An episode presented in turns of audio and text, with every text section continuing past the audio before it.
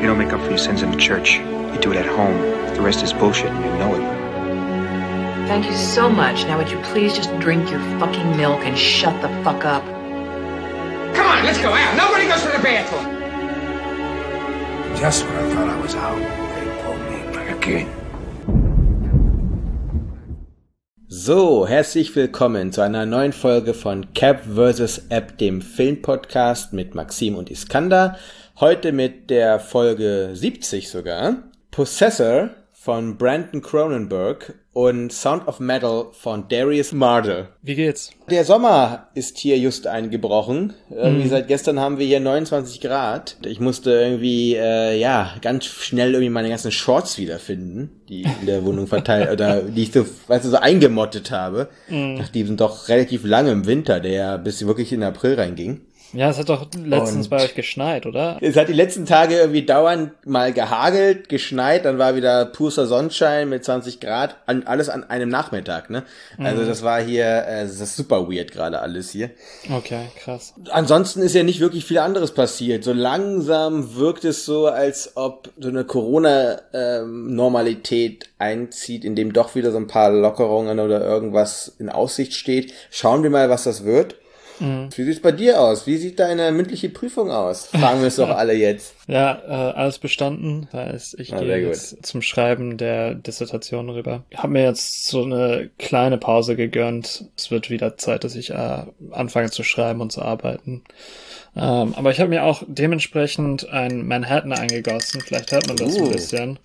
Ähm, ich Bist du noch eigentlich in New York? Ja, ich Nee. bin auch in New York und habe Ausblick auf Manhattan. Deswegen, also das ist ja, ja wie Passt gemalt. ganz gut, ja. Aber was trinkst du?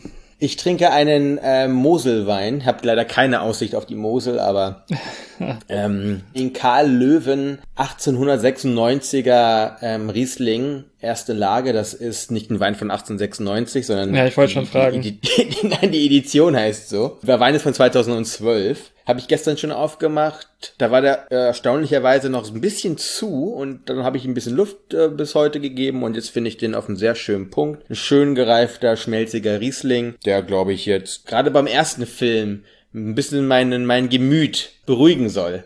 Sagen wir mal so.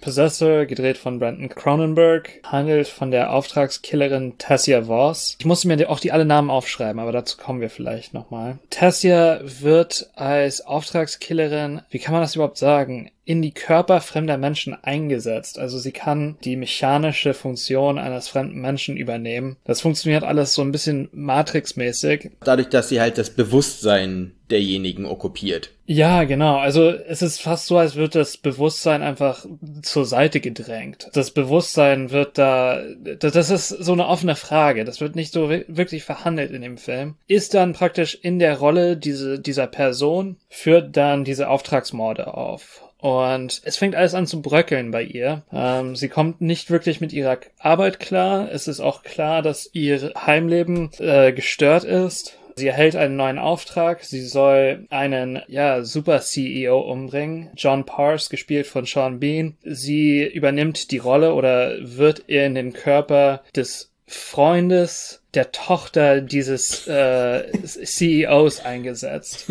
Übernimmt sein Leben, lebt sein Leben teilweise und äh, ja, versucht dann auch diesen Auftrag zu erfüllen.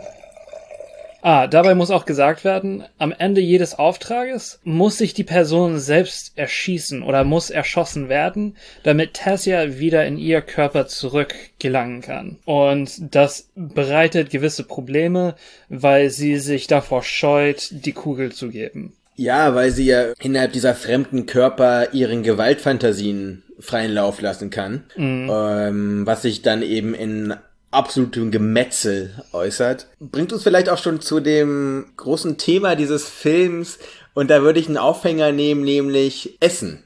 Weil ich finde, es, es gibt zwei Möglichkeiten, diesem Film mit Essen zu begegnen. Dieser Film bedient beide Extreme. Zum einen muss man vielleicht sein Essen erbrechen, so, wenn man diesen Film schaut. Und auf der anderen Seite kann es auch sein, dass wenn man eine Suppe vor sich hat, man einfach so weglullert und dann schlafend in seine Suppe fällt. Das sind so die beiden Extreme, mit denen einen dieser Film irgendwie konfrontiert. Also der Film ist wirklich langweilig. Es ist dann auch die Frage für mich, wussten sie, was sie da vertan hatten, verschwendet hatten, als sie äh, diese brachiale Gewalt bedient haben? Ist das dann praktisch, okay, wir wissen, dass das, was wir hier zeigen, keinen Drive hat, niemanden abholen wird und wir versuchen dann äh, als Notlösung einfach so ins Extreme zu gehen, dass äh, die Leute hinschauen müssen beziehungsweise wegschauen wollen, mhm. vielleicht auch wegschauen. Ich weiß es nicht. Also äh, also ich habe also ganz kurz, ich habe ich habe mehrfach weggeschaut einfach. es gab da Momente, da da da habe ich wirklich vor Schrecken laut ausgestoßen und das ist ja auch eines von diesen Effekten, die ja ein Film auch ja bewusst und gezielt ja auch äh, provozieren will, ne? Ist ja an sich immer kein Problem, wenn ein Film solche Reaktionen schafft. Dieser Film bietet eben kein richtiges Konstrukt drumherum, sondern genau diese Geschichte von der Tassia Voss, also hier dieser Killerin ist so ein Vehikel, um einfach nur in die Körper anderer Menschen zu gelangen, von A nach B zu kommen, um dazwischen mit irgendwelchen Kaminschürhaken und Hackebeilen so viel wie möglich Blut anzurichten. Mm, ja. Du hast es schon gesagt, dieses verschenkte Potenzial, weil es gibt in diesem Film immer wieder so kleines Aufblitzen von so Funken, die ja auch eine sehr interessante Prämisse zeigen, weil dieser Film ist ja oder wird tituliert als Sci-Fi äh, Horror Thriller irgendwas, ne? Mhm. Und ich finde genau diese Sci-Fi-Elemente, ich finde die an sich sehr schön, weil sehr organisch eingebunden in unsere heutige Welt. Ne? Das ist wie 2021 auf der Straße, nur es gibt ganz gewisse Momente eben von der Technologisierung, auch in diese Firma von diesem CEO. Das waren so, so pervertierte ja, Tagträume, könnte man sie fast nennen, von Elon Musk und Co., die uns dort filmisch auch auf eine sehr interessante Art und Weise dargestellt wurden. Ne? Ja, ja, das waren diese, diese kleinen, das waren so diese kleinen schimmernden Momente. Das Problem ist, dass sie halt überhaupt keine richtige Erzählung drumherum gepackt haben. Und du hast dich sehr, sehr stark in deine äh, Schilderung des Plots auf diese Tassia Voss gestört. Also es gibt zwei Protagonisten in dem Sinne, aber eigentlich siehst du die meiste Zeit den Colin, so heißt der Freund, mhm. ähm, in dessen Körper sie ja drin ist. Diese ganzen personellen Verstrickungen leben nicht in einer wirklichen narrativen Welt, die gar nicht geschaffen werden kann, sondern es ist wie so eine Idee, die Christopher Nolan in der Schublade hatte, weißt du? So, äh, also ja. so, das hat, das hat schon so Momente von Inception auf jeden Fall, ne? Ja, logisch, mhm. wenn irgendwelche Leute einen Gedanken beeinflussen wollen. Ja. Und dann kommt Brandon Cronenberg um die Ecke, der auch hier das Drehbuch geschrieben hat, by the way. Also wir haben es mhm. hier mit einem Drehbuch-Regie-Kombo zu tun. Ja, und sich verstiegen hat, vielleicht auch einfach dann zu sehr in diese künstlerischen Momente, die abseits dieses staccatohaften Gewaltexzesses äh, zwischen diese, ja, gähnende Langeweile gepackt werden, die enorm ist zwischen diesen Extremen. Ja, was ich gut fand, beziehungsweise die, die Teile, die gestimmt haben. Und es hat, es, es waren Teile da, die aber nie zu einem Gesamt, äh, zu einem Gesamtkonstrukt zusammengekommen sind. Ähm, aber was gut war, dass es keine großartige Erklärung der Wissenschaft oder der Technologie gab.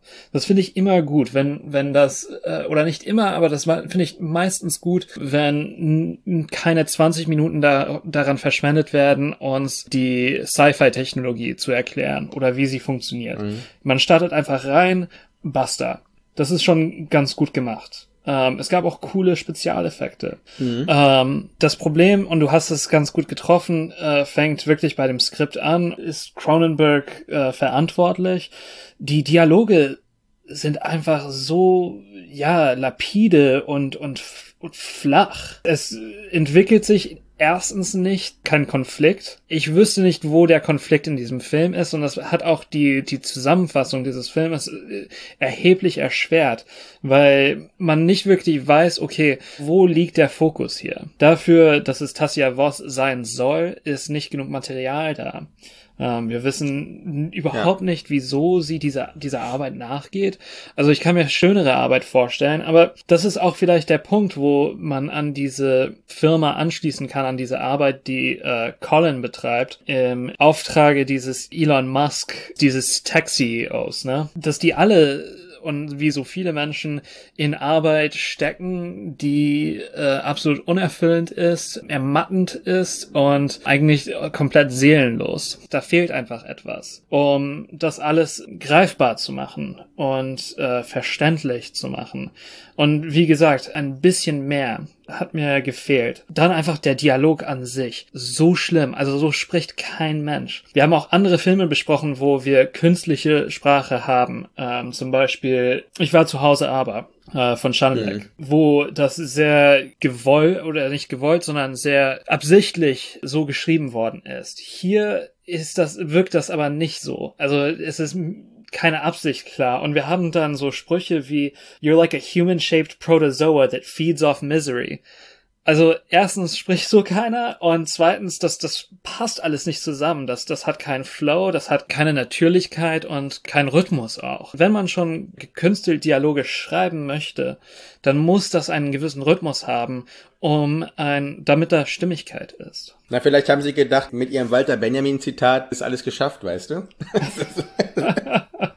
da muss ich gleich an dich denken, ehrlich gesagt, mm. als dann Sean Bean dieser Feiergesellschaft da mit, mit Walter Benjamin kommt. Ja, und richtig krass. Um nochmal jetzt auf diese Unverständlichkeit, dass das konnte man irgendwie nicht ganz nachvollziehen, warum diese Frau, diese Tassia Voss, gespielt von Andrea Riceborough, äh, warum die diesen Drang hat, in dieser nicht weiter äh, genannten Organisation als Profikillerin zu arbeiten, weil aber sie ja trotz allem, und das hat man schon irgendwie erkannt, ja daraus irgendwie so ein Thrill entdeckt, ne? Während sie mit ihrem Mann schläft, äh, denkt sie an, an den Gewaltexzess und obwohl sie eigentlich eine Pause hätte machen sollen, ruft sie an und sagt, yo, ich will bitte weitermachen damit. Ne? Ja, also, aber dann, dann, also diese Perversion, klar. Und das ist ja das, was David Cronenberg so gut macht ist, ja. dass diese ja Perversion der seiner Figuren filmisch sichtbar gemacht wird und auch wenn nicht verständlich, dann zumindest faszinierend ist. Und das das ist das was fehlt, ist diese diese Faszination und ich weiß nicht, es ist einfach, dass äh, Cronenberg selbst diese, also Brandon Cronenberg, der Sohn, selbst diese Faszination nicht hat und dann ja künstlich versucht, etwas zu filmen, zu machen, ähm, was so zeitgenössisch ist. Weißt du, was ich meine? Zeitgenössisch und im Sinne seines Vaters auch irgendwo. Ja, ich glaube, das Hauptproblem, und du hast schon das Drehbuch äh, angesprochen, ich glaube, wenn ich, wenn ich nochmal darüber nachdenke, äh, wo, wo dieser Kippmoment gewesen ist, ich glaube, dass dieser Film wirklich nicht weiß, wer seine Hauptdarstellerin ist. Und mhm. wenn es die Profikillerin ist, kann es eigentlich nicht sein, dass wir dauernd nur Colin sehen und ehrlich gesagt, dieser Moment, wo innerhalb des Bewusstseins, nennen wir es jetzt mal so, Colin und Tassia sich duellieren und gegeneinander ecken, kommt eigentlich viel zu früh und kommt dann eigentlich auch viel zu oft. Man konnte noch nicht mal sie so richtig greifen. Und es gab ja, also es gab diesen einen Moment, wo sie nach dem enorm langen Prolog aus dieser Mission rauskommt und dann nach Hause kommt. Und dann steht sie da eben vor ihrem Haus übt danach die soziale Interaktion, die sie gleich erwartet mit ihrem Mann und mit ihrem Kind. Mhm. So, und das fand ich einen super interessanten Aspekt, diese, diese Profikillerin, die aus so einer asozialen Haltung, sagen wir es mal so, und einer Menschenverachtung irgendwie einen Beruf ausübt und dann äh, die wohltuende ähm, ja, äh, Mutter und Ehefrau mimen muss. Das mhm. fand ich einen sehr interessanten Kniff eigentlich. Und dann haben sie aber jetzt zu schnell die Kamera weggelassen, genau davon, um dann wieder gewaltlüsternd uns äh, solche Schock Horrorbilder zu zeigen. Vielleicht ist das wirklich das Problem, dass dieser Film sich selber verrannt hat zwischen diesen Protagonistinnen und mhm. nicht wusste, wer jetzt wirklich im Bewusstsein auch des Zuschauers eine wichtige Rolle spielen soll. Ich glaube, das haben wir hier leider beobachtet. Also hier ist so, so eine Schizophrenie einfach mal gone wrong gewesen. Mhm. Wobei man trotzdem sagen muss, zum Beispiel diese Metamorphose-Momente, ne? Ich fand, die waren stilistisch sehr versiert und auch interessant gestaltet gewesen. Und das mhm. war auch mal ein Ansatz, ich finde gerade vom, vom filmischen Ausdruck, den wir so gar nicht mal so häufig sehen, auch mit unterschiedlichen Techniken gearbeitet. Gerade dieser erste Metamorphose-Moment, wo sie sich in ihn verwandelt, die Hüllen der beiden so in so fließende Bewegungen auf und abgebaut werden. Das fand ich wirklich sehr das war cool. anregend. Das war cool. Ja. Auch die Themen, die dieser Film anspricht, also Kontrolle, sowas wie Automatismus, Besitz und Geld, Schauspiel, du hast es ja mhm. äh, gerade erwähnt, dieses Mimen zu Hause, aber sie muss auch de, die Mimik und Gestik des äh, zu Übernehmenden eintrainieren, damit das nicht auffällt, obwohl das sehr wohl auffällt im Film. Kleiner Zwischensatz. Es war so kurz, es waren zwei Minuten, ne? Wo sie da mit der Kamera die beiden irgendwie beim Sex beobachtet und that's it. Und dann ist sie schon bereit für die Mission. Und vielleicht, das ist wirklich diese Vorbereitungsgeschichte, dieses Leben des Profikillers wurde hier gar nicht richtig ins Auge mm. irgendwie genommen. Ja, genau. Aber wie gesagt, das sind relevante Themen. Das sind Themen, die man zusammen behandeln kann. Äh, und das sind Themen, die ich also gerne gut behandelt sehen würde. Und da sind andere Filme herauszuschöpfen. Ne? Ja, wir haben schon mal auch The Irishman besprochen. Mhm. Ich finde, da ist so eine ähnliche, oder da haben wir von Scorsese das aufgemacht, eben mit diesem Profikiller für mafiöse Strukturen, der ja auch seine gesamte Menschlichkeit als Ballast gesehen hat oder nicht mehr ganz genau wusste, wie er sich verhalten muss. Ne? Ja. Also genau dieser Topos ist ja naheliegend. Und wenn wir eine Erzählung über Menschen machen wollen, und vielleicht genau hier ist jetzt diese Lücke, die wir gerade entdecken, eine Erzählung über Menschen machen wollen, nicht nur einfach über, über, über Körper, die wir zerquetschen, zermatschen und zerstückeln können. Vielleicht weiß man nicht ganz genau, was bei Brandon Cronenberg, äh, was so seine Intention gewesen ist, ne? Mhm. Eine Erzählung eben über die Perversion des Menschen zu machen oder einfach Perversion abseits äh, von einer Erzählung mit Menschen, sondern einfach nur sie auch wieder als, äh, ja, Transportmittel für seine Gewalt zu nehmen. Mhm, ja. Ja, was sagen wir jetzt aber als abschließende Worte zu diesem Film? Na, also es ist keine Sehempfehlung eigentlich bei mir. Nee, also ja. Aber zum anderen finde ich, dass man sich diesen Film wir haben ja gesagt, man guckt sehr oft weg, aber ich finde genau diese, diese aufreißenden Fragen, die dann äh, dort draus entstehen und die sie auch wieder zu konfrontieren eben mit diesem, mit solchem filmischen Material, ist immer wieder wichtig. Und mhm. er zieht einen komplett aus Komfortzonen heraus. Ja. Ähm, die Frage ist halt dann nur, warum. Mhm. Und da kann sich, glaube ich, jeder positionieren. Und vielleicht genau das, da sollte man den Film gucken, um sich eben auch zu positionieren. Gedrängt zu sehen, sich positionieren zu müssen zu einer ganz gewissen Gewaltdarstellung, wenn es auch ist, dass man den Kopf abwendet bei gerade ja. der Szene mit dem Kamin. Ja, das war das war Eisen. unglaublich krass. Ja. Gut, wie schaffen wir jetzt eine Brücke zu Sound of Metal, obwohl das der der der Titel klingt ja fast schon auch wieder barbarisch, ne? Mhm. Der Film ist aber ganz anders. Ja, auf jeden Ob, Fall. Obwohl er auch sehr, sehr laut anfängt. Und zwar, der Film handelt vom Schlagzeuger Ruben, der in so Metal Do mit seiner Freundin Lou spielt. Die Combo heißt äh, Backgammon, glaube ich. Nee, Blackgammon heißt die, ne? Ja. Und die beiden äh, leben zusammen in so einem krassen krassen Touren-Wohnwagen, reisen halt von Gig zu Gig und haben eine Tour vor sich und mitten in einem dieser Gigs passiert es eben, dass äh, Ruben sein sein Gehör verliert. Mit Ärzten kommt halt heraus, dass er einfach ein degeneratives Gehör hat, seine Hörfähigkeit komplett vermindert ist auf irgendwie ein Viertel. Mhm. Dann muss er sich damit erstmal konfrontieren und das passiert in so einer, ja, was ist das, so eine Selbsthilfe, so ein Selbsthilfeprojekt eben von Gehörlosen, aber eben auch mit Junkies, ne? Und noch verbunden mit so einer Schulklasse in so einer benachbarten Schule, die äh, auch gehörlos sind. Mhm. Der Leiter dieses gesamten Projektes, Joe heißt der, gespielt von Paul Racci, konfrontiert Ruben mit seiner Gehörlosigkeit. Ruben selbst will aber so schnell wie möglich einfach nur so ein Implantat kriegen, damit er wieder sein altes Leben äh, starten kann, das vielleicht so es nicht mehr gibt. Ich fange einfach mal an, ja. Mach ähm, mal. Ich fand den Film wirklich gut. Da stimme ich dir total zu. oh, Schwein gehabt, ne? Ja, ja. du hast, mal ehrlich, du hast gedacht, ich komme da wieder mit irgendeinem Blödsinn um mit die Ecke. Mit einem ne? Makel. ja, ja, ja. ähm, nee, ich, also einfach, und es gibt sehr viel zu loben hier. Das fängt beim Schauspiel an. Da ist einfach so viel Präzision im Schauspiel, aber auch in der gesamten Darstellung. Es wird Raum geschaffen für kleine Momente, die aber so viel bedeuten und ein Aufatmen erlauben und eine Verknüpfung von den krasseren Momenten in dem Film äh, erlauben und ja vorbereiten auch in der in der Kameraarbeit wird da sehr präzise gearbeitet. Die Filmemacher erweisen einfach eine, ein, ein fein, ein Gefühl für die materielle Beschaffenheit ähm, der, der Welt. Und das sieht man dann auch in Aufnahmen von Morgenröte, von einem Wald. Das hört man im Säuseln des Windes und das sieht man auch im Spiel des Windes in den äh, Blättern der Bäume. Und das ist einfach so mit Feingefühl gemacht und wirklich schön zu sehen, dass das äh, funktioniert einfach und dass das reißt mich mit. Ich finde auch, dass die von dir schon angesprochene Präzision, die ist absolut herauszuheben und das, was ich vor allem daran so erstaunlich und bemerkenswert finde, dass diese Präzision niemals prätentiös wird.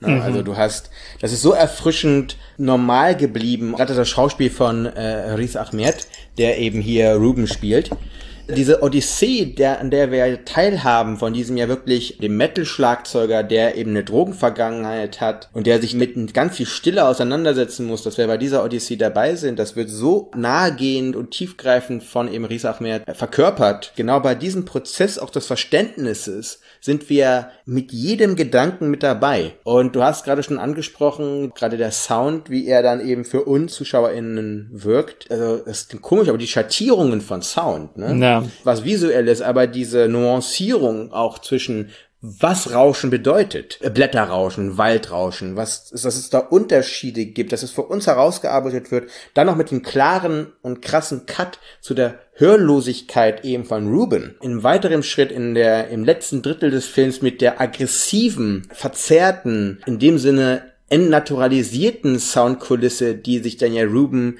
entgegensieht aufgrund eines Implantates, ne? Mhm. Ähm, das finde ich ist so stark, dass es, dass diese, dass diese Bilderreise, auf die uns der Film mitnimmt, wirklich auch so eine Klangreise wird. Ja. Die ersten zwei Drittel des Filmes funktionieren auch ziemlich klassisch, narrativ gesehen, also oder narratologisch gesehen, besser gesagt. Ähm, und im letzten Drittel bricht der Film aus einer gewissen so klischeebehafteten Indie-Struktur heraus. Ähm, mhm. Dadurch, dass durch diese Implantate ein, ein Mittelweg gefunden wird, dadurch auch, dass Ruben den Ort wechselt, nicht mehr auf dieser Farm ist, ich will nicht zu viel weggeben, aber er macht sich wieder auf die Straße, auf den Weg und versucht wieder sein, äh, eine, eine Anknüpfung an sein altes Leben zu finden.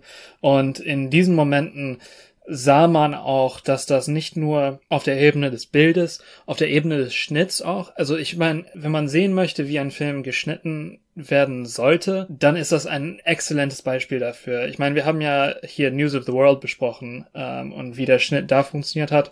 Hier ist das das äh, absolute Gegenpol davon. Ähm, und das wird mit so sicherer Hand gemacht und das ist wirklich bewundernswert. Auch wenn das jetzt nicht besonders auffallend ist oder das ist jetzt kein Jean-Luc Godard-Film. Ähm, aber trotzdem einfach sehr professionell, sehr, sehr sicher gemacht. So Bild, Schnitt, Musik, Sound, da ist einfach so viel Professionalität rangegangen worden und dann auch noch auf der narrativen Ebene zu sehen, dass man sich Gedanken gemacht hat, dass man eben nicht die Klischees bedient hat, das war auch richtig cool. Das wird schon beim Prolog ersichtlich bei Sound of Metal. Das ist eigentlich ein Film, für den man ins Kino gehen sollte. Also ja. Fuck Tenet oder was auch immer, was so als die, als die Heizbringer des Kinos nach Corona genannt wurden. Ich finde, das ist ein Film, der uns auch mit den Dimensionierungen eben auseinandersetzt, die es im Film gibt. Gerade eben, weil er nicht von Anfang an proklamiert wird als ein groß skaliertes Kino, sondern es ist groß skaliertes Kino, aber eben im Kleinen. Es war, kam mir sofort, als an diese, als ein rauschendes Metal-Solo auf dem Schlagzeug kam, wie das gewesen wäre, wenn ich mich da in den, in den, in den Sessel gedrückt hätte, aufgrund dieser, dieser mm. Energieladung, die durch diesen Film er erzeugt wird, ne? Ja. Und obwohl der Film am Rest natürlich stiller ist, aufgrund eben auch des Protagonisten, der mit seiner neuen Situation, die er sich einfinden muss, aber es wird eine andere imposante Soundstruktur äh, erschaffen, die wir schon angesprochen haben, die dann eben aus Blätterrauschen entsteht, auch aus zum Beispiel der, dem Klang von Taubheit an sich, wenn dann in diesem gehörlosen Projekt die Leute am Essenstisch sitzen, die sind ja gehörlos, aber die sind nicht leise, die sind nicht still, die sind mhm. super laut, weil die mit ihren Händen auf den Tisch die ganze Zeit knallen und das als ein weiteres Kommunikationsinstrument nehmen. Und äh, das fand ich auch interessant und sehr spannend, diese, diesen auch sehr starken, zentrierten Fokus auf die Welt der Gehörlosigkeit, dass es eben keine stumme Welt an sich ist, Das fand ich auch einen weiteren Kosmos, der uns hier aufgemacht wurde, in dem wirklich alle, die damit beteiligt sind, und da, da kann man Paul Racci nochmal als Joe, der ja auch so als ein Fels in der Brandung, ne, der sein, er sagt es auch im Film, seinen Kingdom of God eben gefunden hat. Und ich finde, mit so einem ja ruhigen und fast meditativen Schauspiel, was er uns hier gibt, eine sehr bemerkenswerte und eine erinnerungswürdige ähm, Figur uns gegeben hat. Mhm. Ich fand es auch interessant, einen Film über Drogenabhängige zu sehen, in der wir niemals sehen, dass jemand Drogen nimmt. Ne? Mhm. Dass dieser Film es trotzdem schafft, ähm, vielleicht auch eben deswegen. Darüber müsste ich mehr und länger nachdenken. Aber der Film schafft es, die Nähe von Suchtverhalten und ja, Gewalt und selbst suizidalem Verhalten äh, zu zeigen. Diese Verflechtung zwischen diesen äh, Verhaltensschemata oder Muster spürbar, sichtbar, hörbar auch zu machen. Das ist unglaublich interessant, weil ich, ich das so noch nie gesehen habe. Ja, das passt hervorragend zu eigentlich einem der großen Charakteristika des Films, dass er auch gerade durch das Auslassen von so ja vorformulierten Schablonen dadurch eben auch einen ganz eigenen Sog entwickelt, indem er eben auch, da spielt natürlich der, der Schnitt eine große Rolle, aber dass äh, Zeitsprünge oder eben Entwicklungen auch durch das Auslassen des Zeigens von diesen Entwicklungen viel stärker gemacht werden. Ja. Dass sie die ZuschauerInnen wirklich wieder ernst genommen werden als jemand, der eine kohärente Geschichte, sobald sie eben auf der erzählerischen Ebene funktioniert, auch dann wahrnehmen kann, wenn uns nicht Kameraschnitt und alle weiteren ähm, Gewerke uns dabei dauernd zur Seite stehen, wie wir jetzt diesen Film zu sehen haben, sondern es wird man darauf vertraut, dass wir auch verstehen, dass ein Film eine Abfolge von A nach B ist, aber dass das nicht heißt, dass alles chronologisch dauernd ähm, offen gestaltet werden muss.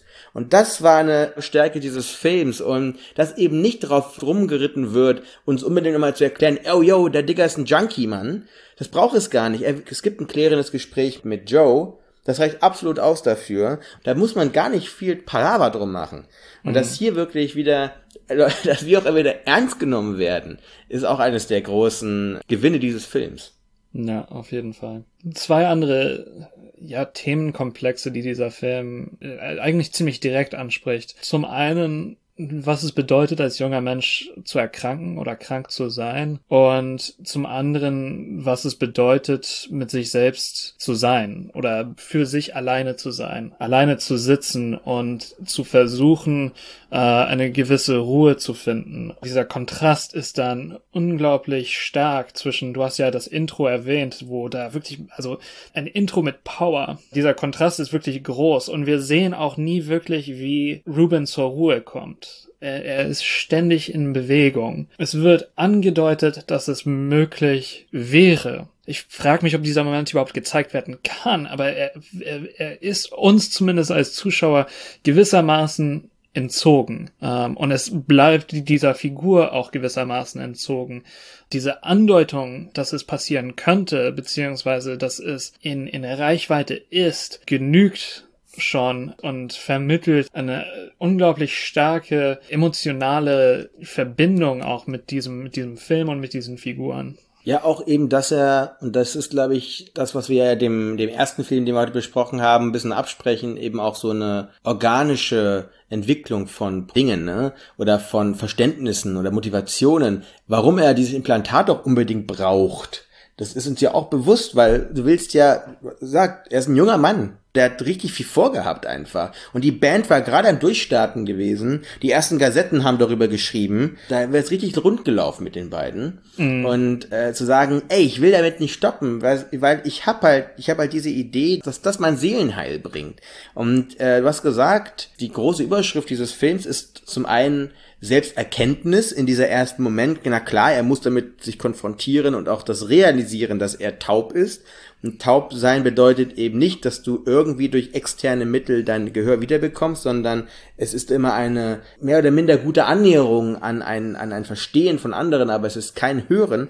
Und das viel Wichtige dahinter, und das sagt, finde ich, den, den stärksten Ausdruck, den genau diese Headline eben zeigt, ist zum Glück die letzte Einstellung des Films, ist Selbstwirksamkeit. Dass wir wirklich dabei sind, wie jemand innerhalb seiner jugendlichen, ja, auch äh, Blindheit, auch nötigen Blindheit, um eben mutig und stürmisch zu sein, ne, selbstwirksam wird und erkennt, wo sein neuer Platz ist auch. Dass er auch den Buchdeckel zuklappen kann von einem Kapitel in seinem Leben. Und mhm. das Schöne ist, dass das hier so offen gestaltet ist, dass das eine Taubheit sein kann. Aber es kann jede Herausforderung sein, die man gar nicht bewältigen kann im ersten Moment. Und ich finde, das schafft dieser Film, dass er so universal ist, dass es nicht nur um das Problem der Gehörlosigkeit geht, sondern um Probleme insgesamt in dem Leben eben von uns äh, Menschen. Mhm. Und jetzt sind hier eben exemplarisch junge Menschen gemeint, aber ja, du hast auch, finde ich, ganz interessant durch die Nebenfiguren, gibt gar nicht so viele in diesem Film ja. Ist ein sehr kleiner Cast, aber zum Beispiel auch durch die Figur des Vaters von Lou. Unglaublich. Also vermutlich auch der erkennbarste Schauspieler von von allen, äh, Mathieu Am ja. Amérique.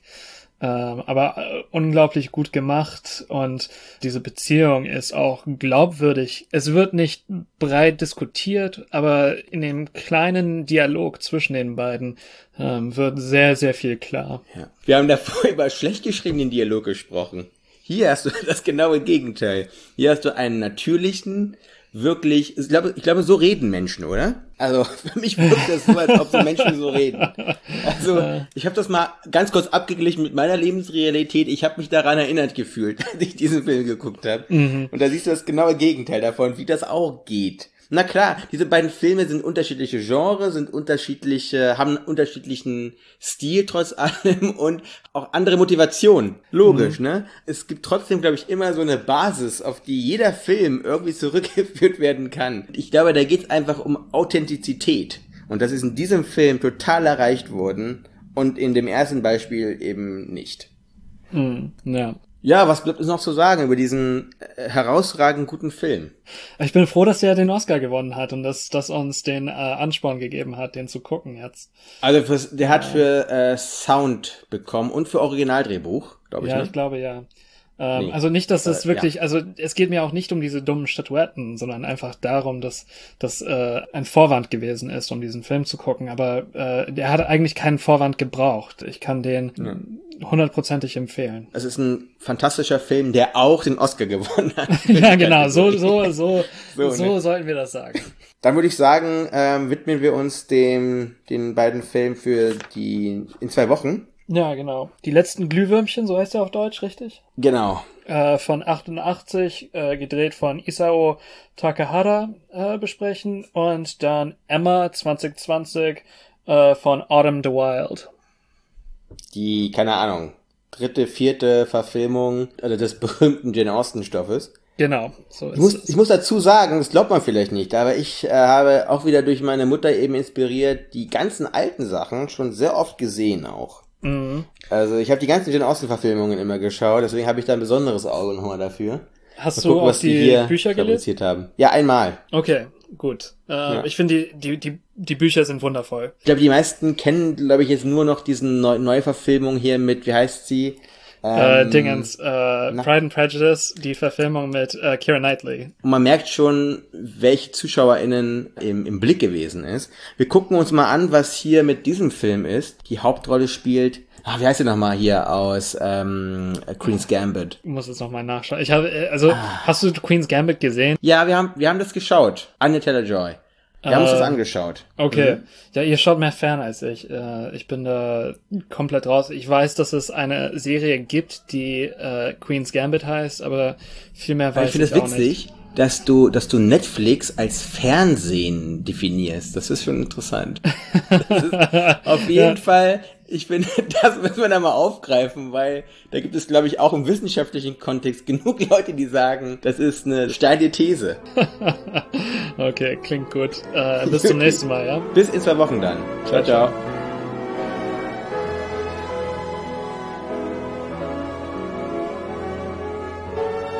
What do you want? You, you want the moon? Just say the word and I'll throw a lasso around it and pull it down. Hey, that's a pretty good idea. I'll give you the moon, Barry. Just shut up. You had Hello? You should be kissed and often, and by someone who knows how.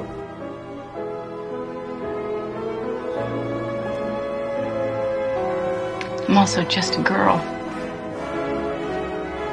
standing in front of a boy asking him to love her.